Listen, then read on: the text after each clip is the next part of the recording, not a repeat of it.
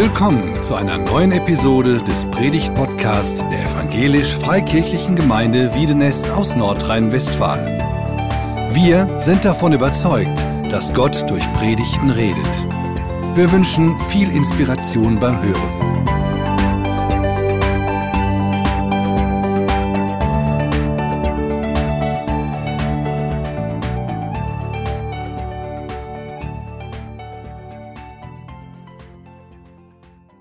Ja, ich freue mich auch, diese Predigt halten zu dürfen, hier vor Ort und an den Bildschirmen.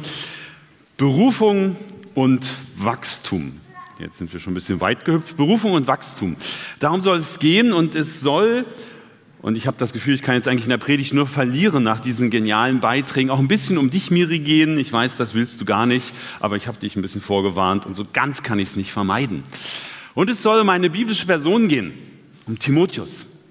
Ja, Timotheus und letztendlich die Frage um dich hier, um dich, Miri, aber auch um jeden anderen hier und an den Bildschirmen. Und mein Wunsch ist, dass wir ein Stück lernen von diesem jungen Mann, von diesem Timotheus, was das Thema Berufung und das Thema Wachsen im Glauben angeht.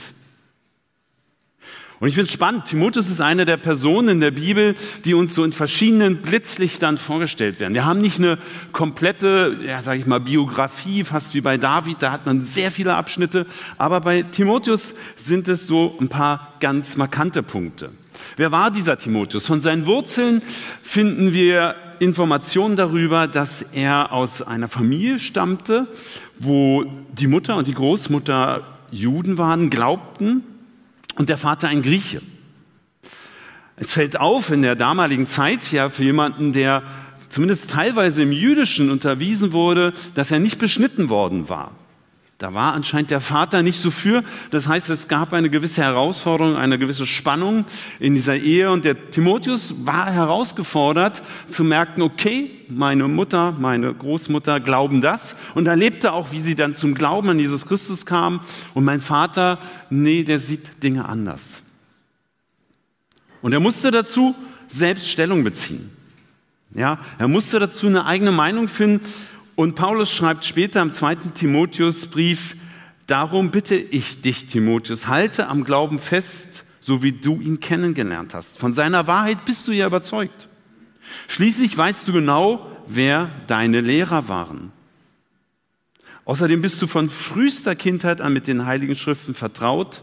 Sie zeigt dir den Weg zur Rettung, den Glauben an Jesus Christus. Timotheus hatte sich bewusst entschieden in dieser Auseinandersetzung mit seinen Eltern. Und ich fand das bewegend. Vor zwei Wochen hatten wir hier Taufe. Ja, acht Täuflinge standen hier. Und sie haben sehr ehrlich davon berichtet, wie der Weg zum Glauben war. Und er war nicht immer leicht. Ihr habt erzählt von Krisen, von Gott nicht verstehen, von sich einsam fühlen. Und dann doch zu merken, Gott ist da, er hat schon viel länger geredet, man hat es vielleicht nicht kapiert, oder er hat jetzt geredet und dich nochmal persönlich angesprochen. Und ihr habt ein, ein Ja zu Jesus gefunden. Ich kann euch sehr empfehlen, wer nicht bei der Taufe war, wir haben hinten diese Zettel ausliegen. Es ist wirklich toll, diese Berichte zu lesen und die sich mitzunehmen. Und was ich besonders beeindruckend fand, weil ich habe das damals in meiner Jugendzeit von anderen christlichen Jugendlichen, ich komme so aus einem ganz nicht-christlichen ursprünglich, immer anders gehört, dass sie gesagt haben, das war gut, dass ich in einem christlichen Elternhaus aufgewachsen bin. Ja, ihr habt gesagt, das war ein Privileg. Ja, und ich dachte, wow, cool, da hat was zwischen Eltern und Kindern, Eltern und Jugendlichen richtig gut geklappt. Und auch bei Timotheus scheint es einen guten Weg gegeben zu haben. Ja, im Blick zumindest auf den Glauben der Mutter und Großmutter. Und Miri, wie gesagt, ich komme ab und zu zu dir. Auch du hast das erlebt in deinem Elternhaus. Ähm, du hast auch früh von Gott gehört. Und als junge Frau, so mit der Frage nach der Schule, hast du den Ruf bekommen, du musst unbedingt ins Forum gehen und dann in die Gemeinde Wiedenest und dort acht Jahre sein. Nein, sie schüttelt so ein bisschen den Kopf. Du hast einfach gesagt, naja, mal gucken, was ich mache, wo treibt es mich so hin ich gehe mal nach Wiedenest, ich mache mal ein bisschen Ausbildung. War das ungefähr richtig? Ja, wir haben das vorhin noch mal ein bisschen gebrieft, weil vieles war falsch in meiner Predigt. Ich habe das gerade vor der Predigt noch mal kurz abgedatet. Also nur das Miri-mäßige war falsch, nicht das biblische, hoffe ich. Ja. Und Ja, das ist spannend. Dann ging dein Weg weiter. Und das ist das Markante an, an Berufung. Die sind nicht immer sofort so klar. Und überhaupt müssen wir mal ein bisschen reingucken, der Begriff Berufung biblisch, was ist er eigentlich? Ja? Weil es gibt da verschiedene Ebenen und wenn man ihn wirklich erstmal vom Biblisch entwickelt, da muss man sagen, da meint der Begriff Berufung etwas, was wir zum Beispiel auch in einem der Timotheusbriefe finden. Dort heißt es, er hat uns gerettet und uns dazu berufen, ganz zu ihm zu gehören. Nicht etwa, weil wir das verdient hätten, sondern aus Gnade, aus freiem Schluss. Denn schon vor allen Zeiten war es Gottes Plan, uns in seinem Sohn Jesus Christus seine erbarmende Liebe zu schenken. Ja? Zunächst hat Gott uns Menschen alle berufen, mit ihm in Beziehung zu leben, Kind Gottes zu sein. Aber Gott hat uns nicht als Marionetten geschaffen, deshalb ist dazugehörig die Entscheidung, nehme ich diese Berufung an, sage ich ja. Das habt ihr Täuflinge in der Taufe nochmal bekannt. Und das ist das, was jeder für sich irgendwann im Leben mal entscheiden muss. Um zu sagen, ich will mit Jesus leben. Ich will ewig mit ihm leben. Der Tod hat keine Macht mehr. Und dann, neben dieser Grundberufung, dieser biblischen Grundberufung, die es erstmal gibt, dann gibt es eben, ich nenne es mal so die Spezialberufung.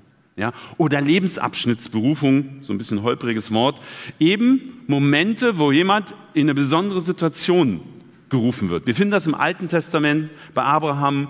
In Genesis 12 heißt es, der Herr sprach zu Abraham, zieh weg aus deinem Land, von deiner Verwandtschaft und aus deinem Vaterhaus in das Land, das ich dir zeigen werde. Ja, es ging für Abraham in ein neues Land, wo er Neues erleben sollte. Und so war es auch bei Timotheus in Apostelgeschichte 16.3. Da wird davon berichtet, dass Paulus von diesem jungen Timotheus gehört hatte, dass er ein gutes Zeugnis, dass Leute gut über ihn redeten und er nahm ihn mit auf eine Reise. Er fragte Timotheus an und Timotheus sagte zu dieser Berufung ja. Und dann finden wir weitere 20 Stellen im Neuen Testament, die uns so die verschiedenen Aspekte von Timotheus und vor allem von dieser Beziehung zu Paulus nahebringen. Das ist ganz spannend zu sehen, wie die beiden ein Team wurden. Nicht unbedingt auf Augenhöhe, weil Paulus war eine Ecke älter, wahrscheinlich 30 Jahre älter als Timotheus. Er war so mehr der Mentor, der Coach, der Vertraute für Timotheus. Und trotzdem ist dieser Paulus durchaus auch in Situationen, wo er sagt, jetzt brauche ich Hilfe von diesem jungen Timotheus.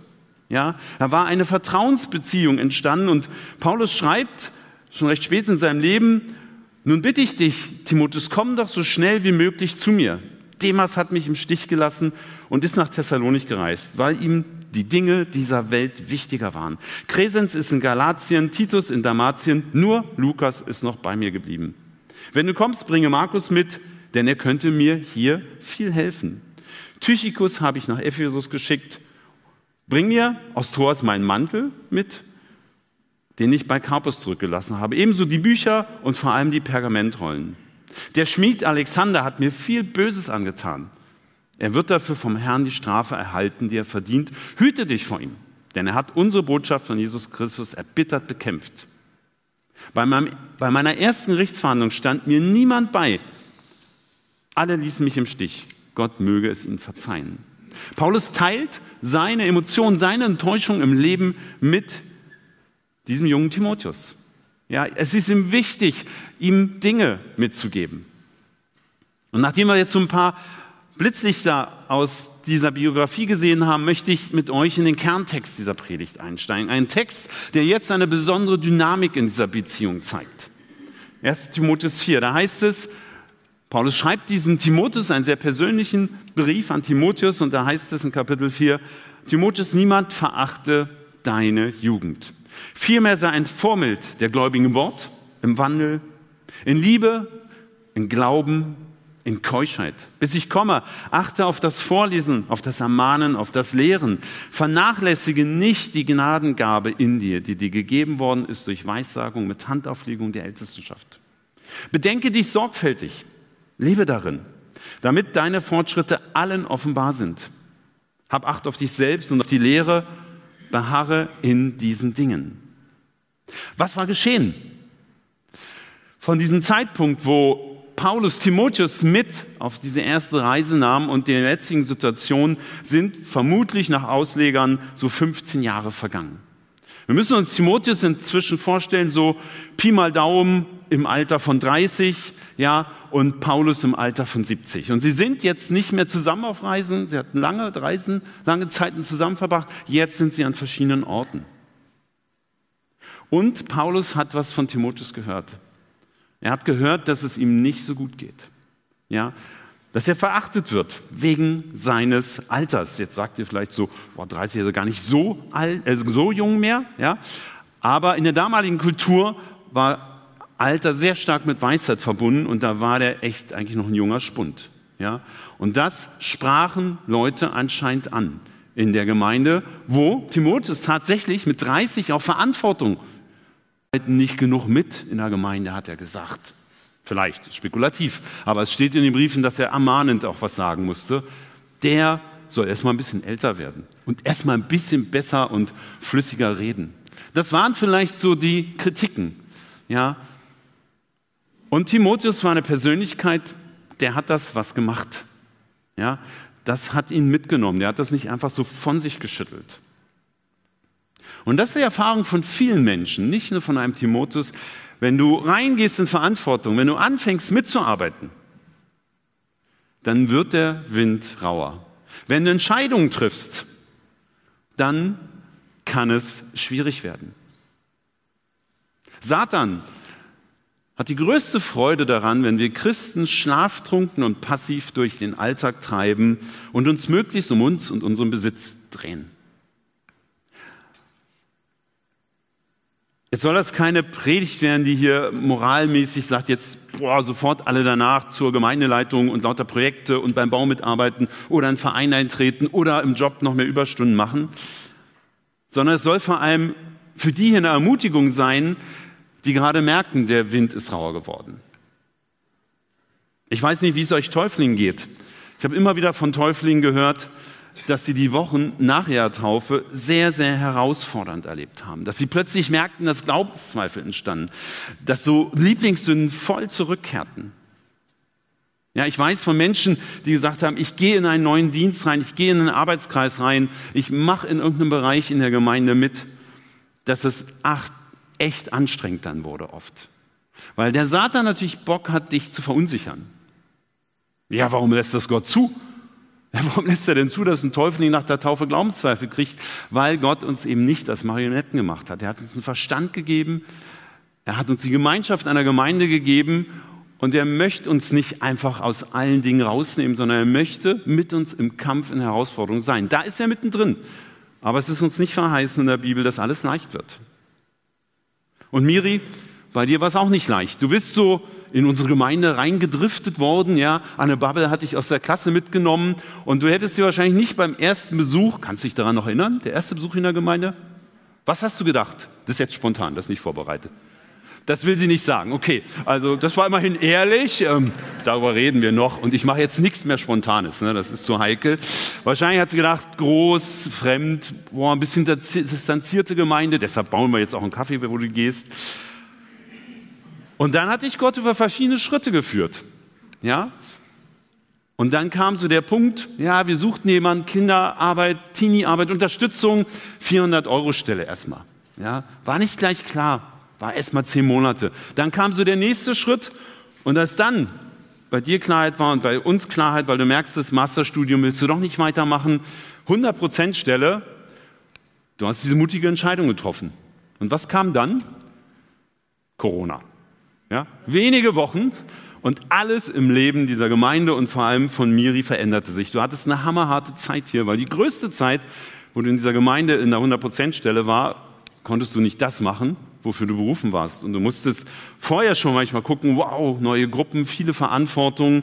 Du bist jemand, der sehr gründlich ist, der sehr selbstkritisch sich immer wieder hinterfragt. Ich wünschte manchmal, den Schalter könnte man bei dir ausknipsen, jedenfalls so mal zehn Minuten. Und dann aber das Coole ist, trotz dieser Art hast du weitergekämpft, bist du hier reingegangen. Wir haben geguckt in der Gemeindeleitung mit dir, was sind andere Gaben bei dir. Wir haben immer mehr, mehr gemerkt, so Leitungs-, Lehrgaben, Predigtgaben. Ihr habt gemerkt, irgendwann fing Miri in den Gemeindebriefen viel anzuschreiben, weil wir merkten, da ist eine besondere Stärke von ihr. Aber auch das ist dir nicht immer leicht gefallen. Ja, wir haben versucht, vorhin rauszukriegen, ihre erste Predigt. Du konntest dich nicht mehr so erinnern. Wahrscheinlich hast du es verdrängt, würde ich jetzt mal als Seelsorger sagen. Ich konnte mich noch erinnern. Ja, zwei, drei Wochen vor der ersten Predigt, die Miri hier hielt, kam sie zu mir und stellte mir lauter Fragen, wie ich das definieren würde und sagen würde. Und ich hatte schon mitbekommen, dass sie bei anderen Leuten in der Gemeinde auch schon gefragt hatte. Ja, und ich dachte, wow, zwei, drei Wochen vorher, hoffentlich kippt die nicht vorher von der Predigt weg und sagt ab. Ja, wow. Und du hast hier gestanden und es war eine wohlformulierte, geschliffene Predigt. Sie war gut, sie war ein bisschen unsicher, ja, sie war ein bisschen angespannt, das merkte man, aber völlig okay.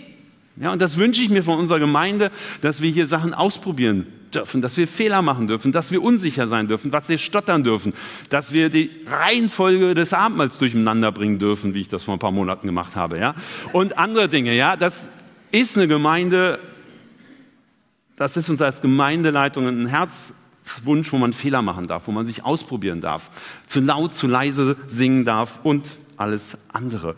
Mit dem Ziel zu wachsen darin. Ja, und ich fand es dann cool, dich vor zwei Wochen bei der Taufpredigt zu erleben. Ja, und ich dachte, das ist die beste Taufpredigt, die ich je gehört habe. Die Idee, Hochzeit und Taufe zusammenzubringen, fand ich faszinierend und spannend. Ja, zu schade. Die haben wir nicht aufgenommen, Christoph. Ne? Echt ein Jammer. Vielleicht musst du die nochmal halten. So nur für die Kamera. Ja, Menschen, die nichts mit Taufe anfangen können. Und so ging mir das früher, am Bild der Hochzeit deutlich zu machen, was Taufe bedeutet. Super. Aber es war ein langer Weg. Und so möchte ich jeden von euch hier herausfordern, sich auf diesen Weg zu machen. Ja? Und das ist nicht leicht. Der Timotheus saß wahrscheinlich am manchen Abend so zu Hause. Haben sie wieder über mich gelächelt. Ich weiß nicht, Miri, wie oft du vielleicht so zu Hause saßt. Irgendwann hast gesagt, Kurzarbeit, äh, es geht nicht mehr. Dann hast du Kids zu Hause besucht, ja. Was du alles gemacht, Geschenke vorbeigebracht, über Monate, ja. Es ist nicht immer leicht, im Dienst zu sein. Man hat wunderschöne Zeiten, man hat sehr herausfordernde Zeiten, aber man hat die Zusage, dass Gott mit dabei ist.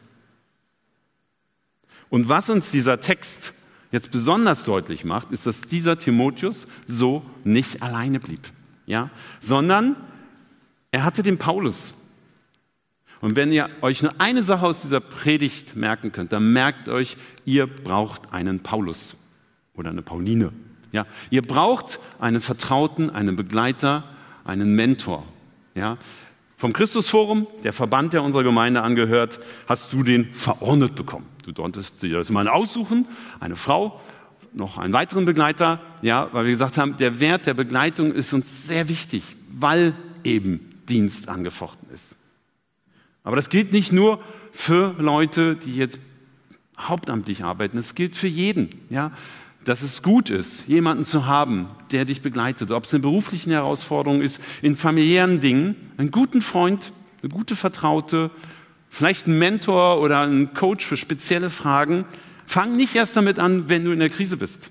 Es war so gut, dass Timotheus den Paulus schon vorher hatte, dass Paulus den Timotheus kannte und ihn in sein Herz geschlossen hatte. Die waren eine enge Zweierschaft. Und als er hörte, und das muss schon massiv gewesen sein, weil Paulus war ja nicht in dieser Gemeinde, war ja weiter weg, dass der Timotheus verachtet wird, dass es Schwierigkeiten gibt, dass Timotheus sich seiner Gaben unsicher wird, da hat Paulus gesagt, ich muss ihm schreiben, ich muss ihn begleiten. Ja, und so eine Menschen braucht jeder für sich. Ich habe für mich zwei Gebetsbrüder, die mich ein Stück begleiten, mit denen ich immer wieder spreche, gerade in Krisen. In der Corona-Zeit wie kommen wir durch? Was ist wichtig für die Gemeinde? Was ist wichtig für die eigene Familie? Wo muss ich aufpassen? Wo sind Sünden? Sünden vielleicht so über den Rücken kriechend und wollen mich krallen. Jemanden, wo ich hemmungslos ehrlich sein kann. Ihr Taufpaten, äh, ihr Taufpaten, ihr Täuflinge habt Taufpaten bekommen. Nutzt das. Nehmt euch vielleicht vor, alle vier Wochen zu sagen, wir, wir treffen uns, wir quatschen über Glaubenszweifel. Und das ist okay. Ja? Es ist gut, das mit einem anderen manchmal zusammenzumachen, nicht alleine zu kämpfen. Miri, deine Zeit geht zu Ende hier als Teenie und Kinderreferenten in unserer Gemeinde und der Ruf geht weiter. Es ist schon so ein recht heller Schein am Horizont, habe ich mir sagen lassen. Er ist noch nicht spruchreif, aber das freut uns, dass du Berufung weiterlebst. Aber es heißt wieder, einen mutigen Schritt zu machen. Ja, erstmal mutigen Schritt in die Ehe. Also Entschuldigung, das ist jetzt nicht persönlich gemeint, ähm, sondern das ist natürlich auch ein schöner Schritt, aber es ist auch ein Ruf, in die Ehe zu gehen ne? und ein Ruf, in eine neue Aufgabe reinzugehen. Mit der Gefahr, das kann schiefgehen. Also jetzt nicht mit der Ehe, sondern mit vielleicht dem Ruf. Ja, also ähm, nicht, dass ihr mich missversteht. Und jeder, der eine Entscheidung trifft, trifft vielleicht eine Entscheidung, dass was schiefgehen kann. Ich war vor zwei Tagen in Leipzig auf dem Willow Creek Kongress und Craig Crochelle, ein, großer, ein Pastor aus einer großen Gemeinde in Amerika, hat diesen schönen Satz geprägt, mach lieber Fehler im Gehen, als den großen Fehler stehen zu bleiben und zu verkümmern. Mach lieber Fehler im Gehen, als den großen Fehler stehen zu bleiben und zu verkümmern. Ja, das ist der größte Fehler. Manche, gerade so die, ich bin auch so ein Sicherheitstyp, so ein Sicherheitstyp, so ein Kontrollmensch. Ich glaube, so ein ganz bisschen gehörst du auch in diese Gruppe. Ähm, die denken, ach, vorsichtig, stehen bleiben, dann kann nicht so viel passieren. Nee, dann kann sehr viel passieren. Deine Gaben können nicht zur Entfaltung kommen. Andere Menschen, die dich vielleicht brauchen, können dich nicht erleben, genießen. Ja, du nimmst Menschen was weg, wenn du nicht reingehst in einen Dienst, in eine Aufgabe. Und wie gesagt, das ist nicht immer der Fingerzeig von oben. Für Miri war es ein Prozess. Beim Timotheus war es erstmal viel mitreisen, Paulus erleben, es war ein Prozess, ja. Und es war nicht leicht. Und wir lesen auch im Timotheusbrief in dieser Stelle hier in der Mitte, Vers 14, vernachlässige nicht deine Gnadengaben, dass da auch was schief ging in dieser Kritik, in dieser Anfechtung wurde Timotheus unsicher. Und das ist ganz typisch. Wenn du kritisiert wirst, Gerade wenn du ein eher sensibler Typ bist, das war Timotheus, dann wirst du unsicher. Kann ich das überhaupt? Kann ich überhaupt singen? Kann ich überhaupt predigen? Ja, bin ich dafür überhaupt geeignet? Der Satan bohrt rein. Wenn du vielleicht da noch ein bisschen mit Depressivität zu tun hast, dann wird das noch schlimmer, weil die Depression saugt dir auch noch die Erinnerung an das, was gelungen ist, weg. Und dann ist es gut, wenn du einen Paulus hast.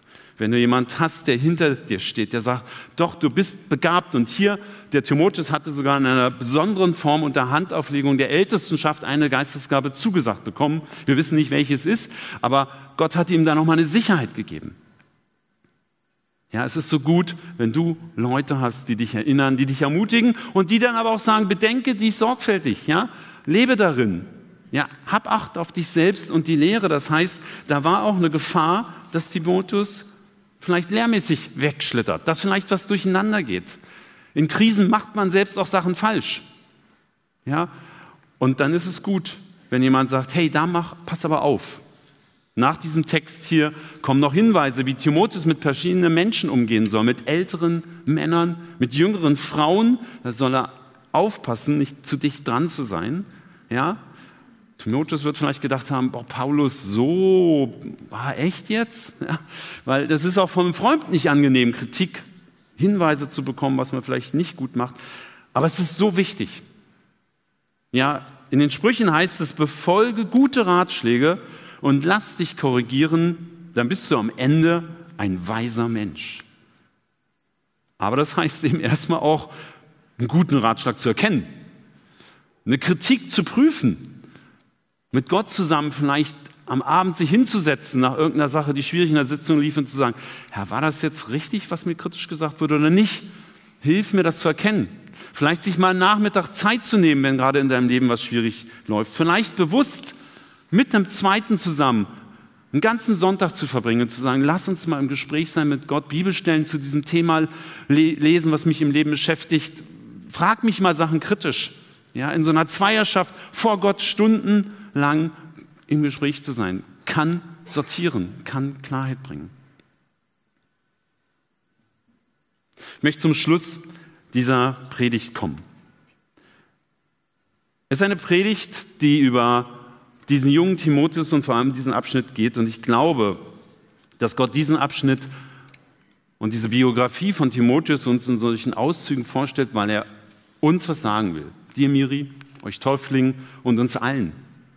Ja, und ich habe das versucht nochmal so zusammenzufassen in drei Hauptpunkte. Ja, sei vorbereitet. Es wird Kritik und Herausforderungen in deinem Leben geben, besonders in Berufungsphasen.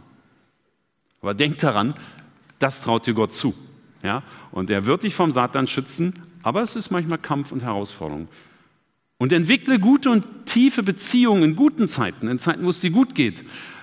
Such dir einen Paulus, eine Pauline, such dir Mentoren, Vertraute. Ja, dann die in der Krise dich mit durchtragen. Und sei mit Gott im Gespräch, gerade in Krisen, wenn Kritik kommt, schau sie dir an, prüfe mit Gott und vielleicht mit einem guten Begleiter, ist das berechtigt, die Kritik, die Anfragen oder nicht. Lerne daraus, das macht Charakterstärke aus, weise aber auch gewisse Kritiken dann nach einer guten Prüfung ab und sagt, nee, das stimmt nicht, das ist nicht richtig. Paulus wurde viel kritisiert von den Korinthern und an manchen Stellen, nee, hat er gesagt, das ist nicht richtig.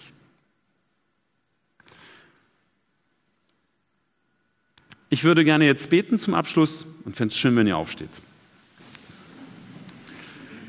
Lieber Herr, du siehst uns hier stehen, du siehst, wer mehr in einer Timotheus-Rolle hier steht, wer vielleicht merkt, eigentlich habe ich diese Paulus-Rolle in gewissen Situationen. Ich möchte dich für die bitten, die besonders gerade merken, dass es sie irgendwie nervt, kritisiert zu werden, vielleicht Unzuverlässigkeit zu erleben, Enttäuschung zu erleben, Unverständnis zu erleben, dass sie mit dir im Gespräch bleiben und sich nicht zurückziehen, sagen, okay, das war zu anstrengend, in diesem Verein ehrenamtlich mitzuarbeiten oder hier in der Gemeinde in diesem Bereich. Nein, dass sie mit guten Beratern das reflektieren und mit dir und neu erkennen, bleibe in der Berufung oder auch zu erkennen, es ist was Neues dran.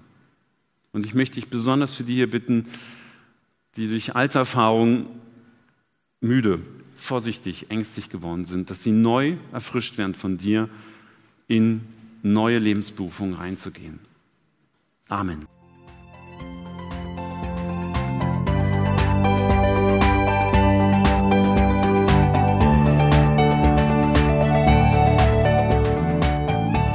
Sie hörten einen Predigt-Podcast der EFG Wiedenest. Weitere Predigten, Informationen zu Jesus Christus und zu unserer Gemeinde gibt es unter www.efg-wiedenest.de.